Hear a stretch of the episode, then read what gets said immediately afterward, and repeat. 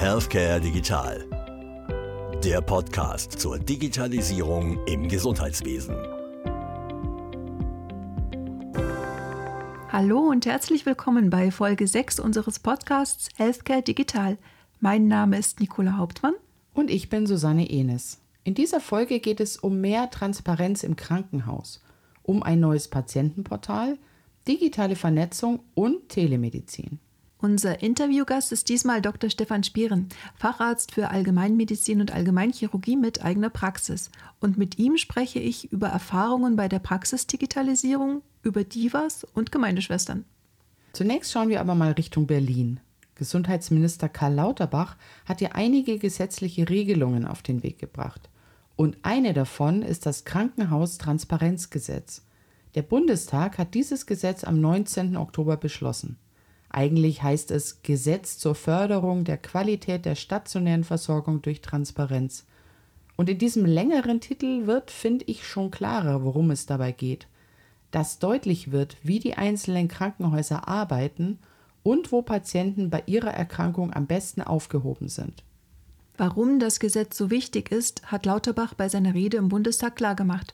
Deutschland hat europaweit die höchsten Ausgaben für die Krankenhausversorgung, die Behandlungsergebnisse sind aber nur durchschnittlich. Außerdem wird viel zu viel stationär gemacht, was auch ambulant gemacht werden könnte. Und er sagte auch, dass oft die Ökonomie das medizinische Geschehen bestimmt, zum Beispiel durch Zielvereinbarungen für Ärzte. Lauterbach hat in seiner Rede auch betont, dass es in den Kliniken große Unterschiede in der Qualität gibt und insgesamt eine geringe Transparenz. Das Gesetz soll nun quasi als ein Baustein die Versorgung in den Krankenhäusern verbessern. Ganz konkret soll dafür ein sogenannter interaktiver Klinikatlas aufgebaut werden. Der soll dann unter anderem zeigen, welche Leistungsgruppen von den Kliniken erbracht werden, mit welcher Qualität sie das tun, wie oft sie die jeweiligen Eingriffe vornehmen und wie viele Fachärzte und Pflegekräfte es gibt.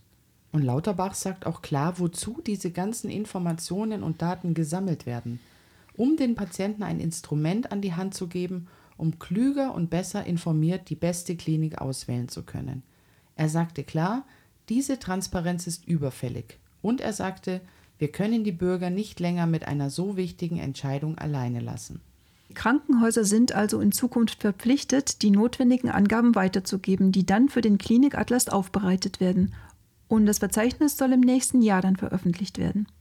Das Transparenzgesetz soll aber nicht nur ein Vorteil für die Patienten sein, auch die Kliniken selbst haben was davon.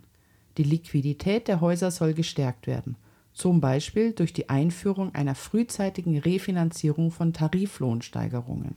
Liquidität ist das Stichwort. Aktuell sehen viele Kliniken ihre Zukunft düster und befürchten Insolvenz. Gleichzeitig gibt es aber auch gute Nachrichten und Lichtblicke. Aktuell zum Beispiel ein neues Projekt in Bayern. Ja, es geht um das neue Patientenportal mit interoperabler Plattform, das die bayerischen Kliniken aufbauen. Darüber sollen Patienten künftig alles digital erledigen können, von Terminvereinbarungen, dem Ausfüllen der Dokumente von zu Hause aus bis zur Anschlussbehandlung nach der Entlassung. Und 110 Kliniken und 26.000 Betten, das ist schon eine Hausnummer. Koordiniert wird das Ganze von der Klinik IT-Genossenschaft, die im Mai gegründet wurde. Die Finanzierung läuft zu großen Teilen über die Mittel aus dem Krankenhaus Zukunftsfonds, die die einzelnen Kliniken beantragen. Die sind also auch viel besser angelegt, weil eine Klinik allein so ein Portal ja gar nicht stemmen könnte. Ja, schon die Ausschreibung soll sehr umfangreich gewesen sein, gerade wegen der Datenschutzvorgaben. Und der Zuschlag ging jetzt an den Anbieter Siemens Healthineers, der eine Plattform für das Portal bereitstellt. Bis Ende 2024 sollen Plattform und Patientenportal dann in Betrieb gehen. Und was ich gut finde, das Projekt ist anschlussfähig. Denn die über 100 Kliniken sollen nur der erste Schritt sein, wie Martin Gösele, der Vorstand der Klinik IT-Genossenschaft, sagte. Es sollen weitere Kliniken hinzukommen, später auch niedergelassene Ärzte und es ist auch nicht auf Bayern beschränkt. Sie würden Initiativen aus anderen Bundesländern begrüßen. Überhaupt ist digitale Vernetzung ein Weg, trotz Fachkräftemangel ärztliches Spezialwissen in die Fläche zu bringen. Patienten auf dem Land sollen ja die gleichen Chancen auf gute Versorgung haben. Vor allem Telemedizin spielt hier eine wichtige Rolle und auch die macht nicht an Landesgrenzen Halt. Erst am Mittwoch gab es dazu einen gemeinsamen Kongress von DG Telemed und dem Zentrum für Telematik und Telemedizin mit der TU München. Dabei wurden Projekte aus Bayern vorgestellt, zum Beispiel bei Herzinsuffizienz oder nach Schlaganfällen. Und in diesem Jahr ist auch noch ein Nordkongress geplant. Zum Thema Vernetzung und Kooperation passt auch die Meldung vom gemeinsamen Bundesausschuss. Künftig soll es auch Zentren für Intensivmedizin geben. Kurz zum Hintergrund, seit 2020 können Krankenhäuser zusätzlich besondere Aufgaben als medizinische Zentren übernehmen, zum Beispiel als Herzzentren, Lungenzentren und weitere, und dafür Zuschläge bekommen. Und diese Liste hat der gemeinsame Bundesausschuss jetzt um die Intensivmedizinzentren erweitert. Der Bundesausschuss geht von rund zwei Millionen Menschen aus, die jährlich in Deutschland intensiv medizinisch zu versorgen sind. Und zwar möglichst durch ein multiprofessionelles Team, was es aber an vielen Krankenhäusern nicht gibt. Und da kommen diese Zentren ins Spiel. Sie können im Rahmen der besonderen Aufgaben andere Häuser unterstützen, zum Beispiel durch Weiterbildung und Beratung. Und das geht eben auch digital, zum Beispiel über Fallkonferenzen per Video. Und wir schauen auch nochmal auf die ambulante Versorgung. Auch da gibt es Unmut. Das zeigte sich beim Auftritt der Vertreter der Heilberufe vor der Bundespressekonferenz. Sie sehen die ambulante Versorgung akut gefährdet. Die KBV hat parallel auch eine Praxenumfrage gestartet, um zu erfragen, was die Praxen wirklich brauchen. Und wir selbst machen zwar keine Umfrage, aber wir schauen mal in eine Praxis genauer rein, und zwar bei Dr. Stefan Spieren, unserem heutigen Gesprächspartner. Ja, Herr Dr. Spieren, schön, dass Sie da sind, dass es geklappt hat. Sie haben in Ihrer Praxis ja schon sehr früh mit der Digitalisierung begonnen. Warum? Was war Ihr Antrieb oder was hatten Sie für ein Ziel damit? Das ist eigentlich ganz einfach. Alle Dinge, die ich doppelt tun muss, die mein Team doppelt tun muss oder die, wo ich der Meinung war, das kann vielleicht jemand übernehmen, der kein Mensch ist, die wollte ich entfernen. Hinzu kommt, dass die Praxis eigentlich schon seit Jahrzehnten immer Richtung Digitalisierung ausgerichtet war, auch wenn man das vielleicht noch gar nicht kannte. Mein Vater hat sehr früh hier Computer installiert, weil er auch da schon vor 40 Jahren gesehen hat, es macht ja Sinn, wenn wir Dinge strukturiert erfassen und halt eben nicht Karteikarten noch in der Praxis haben. Wie kam denn das aber bei den Patienten zum Beispiel an? Weil das war ja sicherlich auch mit Umstellungen verbunden. Gerade wenn ich mir jetzt mal auf Ihrer Website das anschaue, wie war denn da die Reaktion? Also wie gesagt, wir machen das ja schon wirklich jahrelang und als dann die Digitalisierung, so wie wir sie jetzt kennen, ins Spiel kam, also ich sage mal, die Online-Terminbuchung beispielsweise als so das erste harte Umstellungskriterium, war das natürlich nicht so, dass alle gesagt haben, juhu, das ist ganz klar. Wir haben auch einige blaue Augen da bekommen. Ich habe allererste natürlich mit, mit dem Team eruiert, welche Dinge sind die, die uns hier am meisten belasten. Das war noch deutlich vor der Thematik Fachkräftemangel, das ist ja schon Jahre jetzt her. Und haben das also mit dem Team evaluiert, geguckt, dass wir mal als erstes umstellen, also Terminbuchung online war das Thema, womit wir angefangen haben. Und wenn das Team verstanden hat, dass es für uns Sinn macht, dann ist es relativ einfach, das auch Patientinnen und Patienten zu vermitteln. Wir brauchen natürlich viel Aufklärungsarbeit, die haben wir auch geleistet, das ist unser großer Vorteil aktuell. Deswegen können wir aktuell auch dann die Dinge, die jetzt so kommen, die auf viele andere Kolleginnen und Kollegen zukommen, einfacher umsetzen, weil wir wissen, wie es geht. Wir wissen auch, dass Patientinnen und Patienten natürlich Erklärungen benötigen. Wir nehmen uns Zeit. Das heißt, Sie hatten das Team praktisch von Anfang an an Bord. Also ohne mit dem Team darüber zu sprechen, also natürlich brauchen Sie jemanden, der in der Praxis, da empfehle ich immer, das muss der Praxisleiter, der Chef sein, der sagt, ich möchte in die Richtung gehen, weil nur der kann natürlich dem Team erklären, warum es Sinn macht. Und wenn das Team dann verstanden hat, dass beispielsweise Online-Terminvergabe Sinn macht, weil wir dann mehr Zeit für andere Dinge haben, dann ist das gar kein Problem. Und das Team versteht das relativ zügig. Also, weil, weil ich immer vermittelt habe, ist, kommt hier niemand, der jetzt euren Job euch wegnimmt, sondern wir haben dann mehr Zeit, ich sag mal ganz salopp, vielleicht zum Kaffee trinken oder einfach um Teamgespräche zu führen, um Patientengespräche zu führen. Das versteht eine medizinische Fachangestellte, eine Krankenschwester oder andere Personalien, die wir hier haben, sofort. Ja, weil das will ja jeder. Niemand möchte den ganzen Tag nur ans Telefon gehen und Termine vergeben. Das ist ja so das Hauptproblem, was wir eigentlich so in den Praxen am Anfang zu haben, wenn es Richtung Digitalisierung geht. Sie hatten aber jetzt schon auch von ein paar Schmerzen, sag ich mal, gesprochen. Jetzt hat sich nach der Pandemie ja vieles geändert, was die Akzeptanz angeht, auch für digitale Wege, auch bei den Patienten selbst. Aber trotzdem, was haben Sie denn für Erfahrungen oder für Tipps, die Sie jetzt selbst mitnehmen, die Sie auch anderen mitgeben könnten? Also man muss sich im Team einig sein, das ist der eine Punkt. Man darf nicht gegeneinander arbeiten, das ist aber bei allen anderen Dingen auch so. Natürlich gibt es Patientinnen und Patienten, die immer noch an alten Strukturen hängen, die sagen, ich will meinen Termin aber am Telefon machen. Das gibt es selbstverständlich. Aber wenn man den Patientinnen und Patienten erklärt, dass es anders mehr Sinn macht, dass wir vor allen Dingen mehr Zeit haben dann, dann äh, funktioniert das. Trotzdem gibt es die, die natürlich, ich sag mal, schimpfen. Das sind übrigens sehr wenige. Das sind auch nicht die alten Patienten, wie wir Ärztinnen und Ärzte mal glauben, meinen zu müssen, dass die Alten, in Anführungsstrichen, die Alten das nicht können. Das ist Blödsinn. Die Alten haben beispielsweise Angehörige, die ganz froh sind, wenn sie den Termin für den Senior, für die Oma, für den Opa machen können und dann auch eine Terminbestätigung bekommen, dass der Termin ist und wann der ist und dass sie zum Beispiel auch informiert werden, was mit der, mit der Mutter, mit dem Vater, mit der Tante passiert ist. Das muss man aber vermitteln. Ich erwarte nicht, dass eine 96-jährige Patientin einen E-Mail-Account hat und bei mir einen Termin online bucht. Um Gottes Willen, darum geht's gar nicht. Aber eine 96-jährige Patientin oder auch eine 83-jährige Patient, die benötigen ja sowieso Support. Und früher, wir sind hier ländlich geprägt, gab es da viele andere Helferinnen und Helfer, vielleicht von der Kirche oder auch andere Gruppierungen, die das gemacht haben. All diese Ehrenamtler gibt es ja auch nicht mehr. Das heißt, so ein bisschen Verständnis für die Familie aufzubringen, dass sie natürlich jetzt sowieso schon mehr machen muss. Ja, jetzt soll sie auch noch Termine buchen. Das ist natürlich so eine Thematik. Aber andererseits ähm, muss ich an mein Team denken, an meine Praxis denken. Wir kennen die Belastung in den Praxen und ähm, demzufolge steht immer mein Team da als erstes mit allen Überlegungen, die wir haben und dann die Patienten. Denn nur wenn mein Team funktioniert und arbeiten kann, kann ich Patientinnen und Patienten versorgen. Das ist relativ einfach. Und den Gedanken muss man haben. Den Gedanken muss man auch dem Team transportieren. Wir machen das für euch, wir machen das für uns in der Praxis, damit wir persönlich mehr Zeit für Patientinnen und Patienten haben. Dann ist es ganz einfach. Darauf komme ich auch gleich nochmal zurück. Nur noch eine Nachfrage. Gibt es auch von technischer Seite her, gibt es da Tipps oder Ratschläge oder Learnings, sage ich mal? Ja, äh, das große, große, große Problem sind wir Ärzte. Äh, nicht, weil wir Ärztinnen und Ärzte sind, sondern weil es uns ja immer erklärt wurde, dass wir uns nur um Medizin kümmern sollen. Einige Kolleginnen und Kollegen haben sich das dann auch auf die Fahne geschrieben. Ich will mit allem anderen nichts zu tun haben. Ich kümmere mich nur um Medizin. Das ist sicherlich ein falsches Denken. Ich vergleiche das immer mit einem Fliesenleger. Ein Fliesenleger kann Fliesen legen, hat er gelernt. Der kann aber auch Angebote schreiben oder auch Rechnungen schreiben. Und genauso sehe ich das in einer Praxis auch so. Wir müssen uns einfach mit anderen Dingen auch beschäftigen, auch wenn wir es nicht wollen. Und wenn wir es nicht wollen, dann müssen wir dafür Geld bezahlen, dass ein anderer uns dazu berät. Das ist ganz einfach. Oder wir beschäftigen uns damit. Dann kommt die Problematik, dass es natürlich viele Hersteller von Softwaren gibt, die äh, vielleicht nicht genau das erfassen oder tun, was uns überhaupt etwas bringt in den Praxen.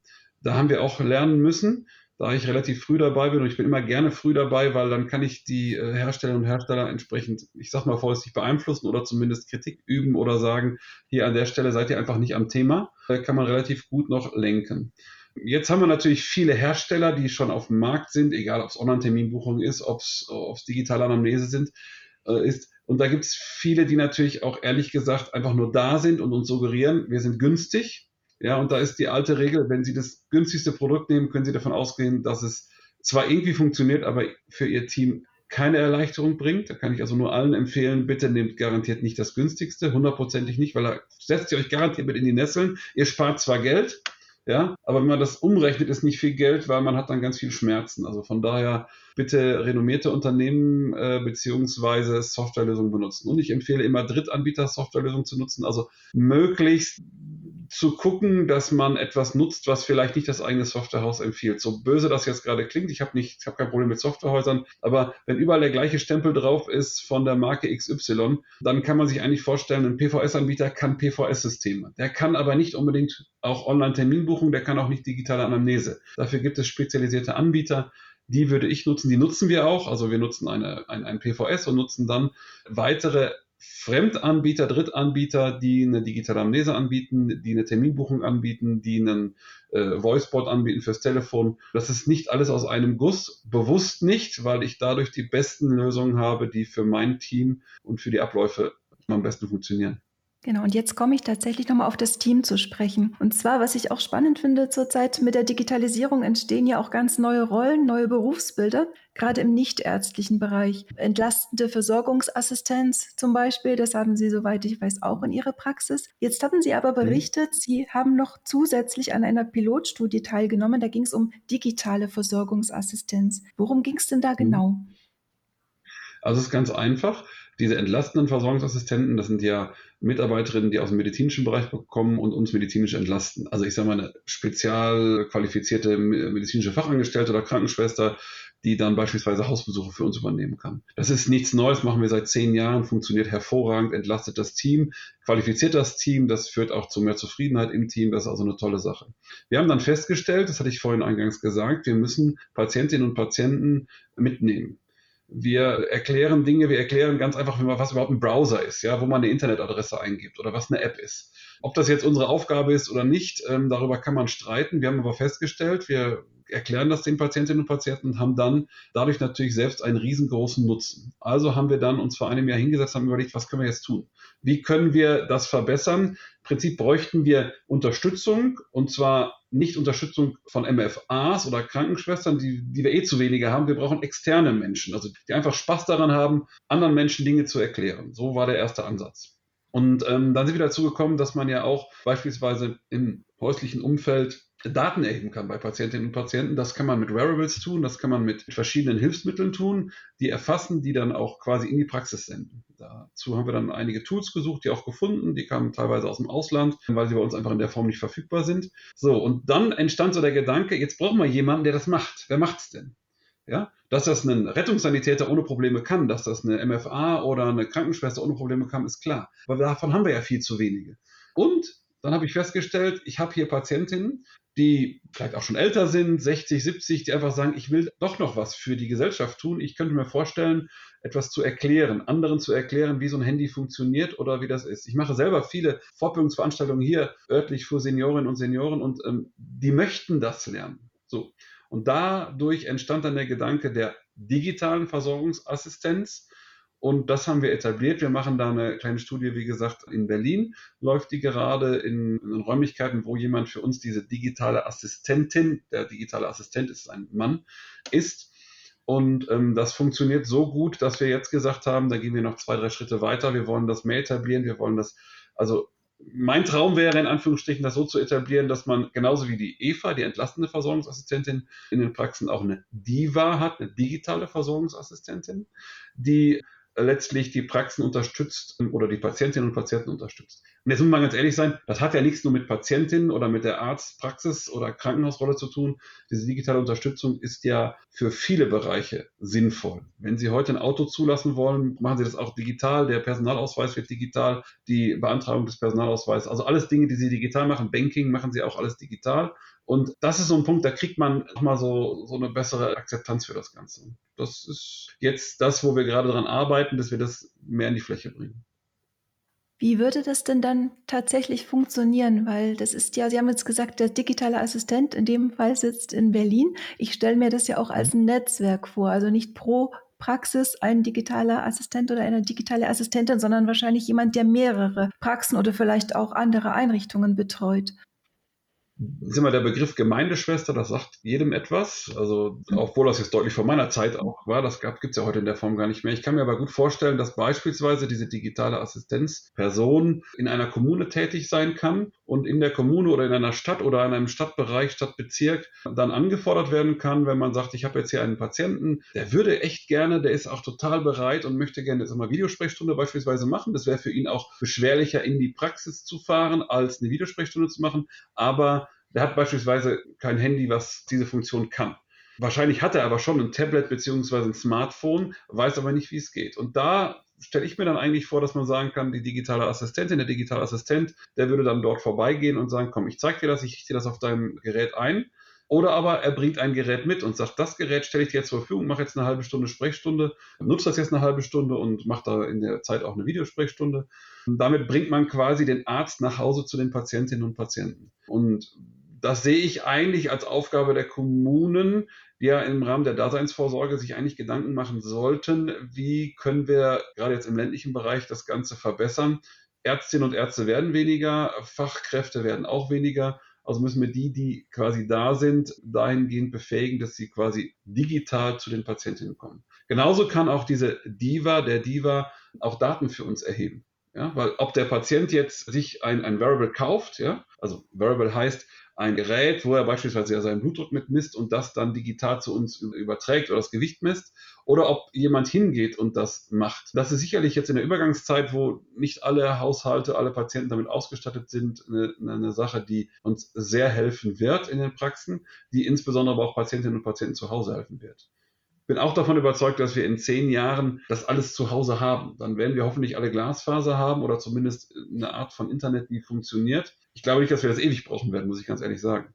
Gucken Sie nach Skandinavien, da hat jedes abgelegene Haus äh, irgendwo in Schweden Glasfaseranschluss. Und ich habe eine Patientin, die halb in Deutschland, halb in Skandinavien wohnt.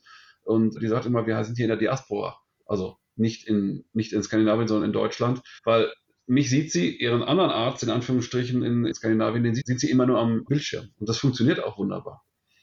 Sie haben gesagt, Ihr Interesse besteht auch daran, das mehr in die Fläche zu bringen. Gibt es denn da schon konkrete Pläne, wie das passieren könnte?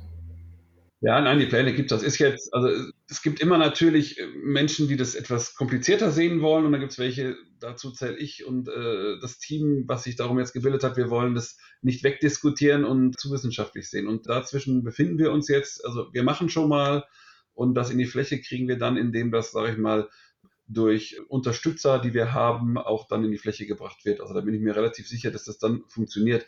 Ob Sie das jetzt Diva nennen, ob Sie das Lotse nennen, das ist dann nicht das Thema, aber dafür zu sensibilisieren, dass Sie haben es äh, mitbekommen, das machen wir an allen Ecken und Enden und die Nachfrage danach ist groß, weil die Diskussion darüber, wer erklärt Patientinnen und Patienten, wie das ganze Digitale funktioniert und sei es nur das E-Rezept oder die elektronische Patientenakte, die ist ja hoch. Ja, da wird dann gesagt, ja, das macht dann entweder die Krankenkasse oder wer auch immer. Am besten macht es dann wieder der Arzt. Ja, das ist ja immer das gleiche Spielchen. Und natürlich können wir das garantiert am besten, weil der Patient uns am meisten vertraut. Dazu gibt es ja auch genug Studien. Wem vertrauen Patienten? Die vertrauen selbstverständlich Ärztinnen und Ärzten noch mehr als jedem anderen. Und wenn wir sagen, guck mal, das funktioniert mit der EPA oder mit dem E-Rezept so, funktioniert Aber wir können das nicht schaffen. Wir können das nicht leisten. Wir können unseren Mitarbeiterinnen und Mitarbeitern jetzt nicht zumuten, das alles noch zu erklären. Also ich habe das alles hinter mir, wir machen das auch alles. Bei uns funktioniert Wir haben es in den Prozessen drin. Aber die Kolleginnen und Kollegen, die jetzt anfangen mit der Transformation, die ja locker ein Jahr dafür brauchen, also für ein Tool, um es einzurichten. wenn man denen jetzt noch sagt, so, jetzt müsst ihr noch alles erklären und den Patienten auch noch schulen, dann ist das etwas, wo man dran dekompensieren wird. Und dann, dann hat auch keiner mehr Lust auf digitale Dinge, ist doch logisch. Und da ist der Ansatzpunkt eigentlich zu sagen, so, das ist eine Entlastung, die in den Praxen helfen soll, Patienten quasi schon vorzubereiten, dass sie wissen, was das ist und wie das funktioniert. Finde ich extrem wichtig, weil der Fachkräftemangel ja sich zusätzlich noch verstärken wird und Ärzte tatsächlich keine Zeit mehr dazu haben werden. Ja. Also ich fand es sehr spannend. Ich danke Ihnen ganz herzlich für Ihre Zeit und wünsche Ihnen Erfolg. Das lieb, Dankeschön. Bis demnächst. Dr. Spieren sagt ja ganz klar, dass man nicht gegeneinander arbeiten darf, dass das Team von Anfang an mit an Bord sein soll. Wenn das Team gut arbeiten kann, werden auch die Patienten gut versorgt, sagt er. Und ich finde, das ist ein kluger Ansatz, um Fachkräfte zu gewinnen und zu halten. Das denke ich auch. Und das war's auch schon für heute. Wir freuen uns, wenn Sie auch beim nächsten Mal reinhören. Mein Name ist Nicola Hauptmann. Und ich bin Susanne Enes. Bis bald.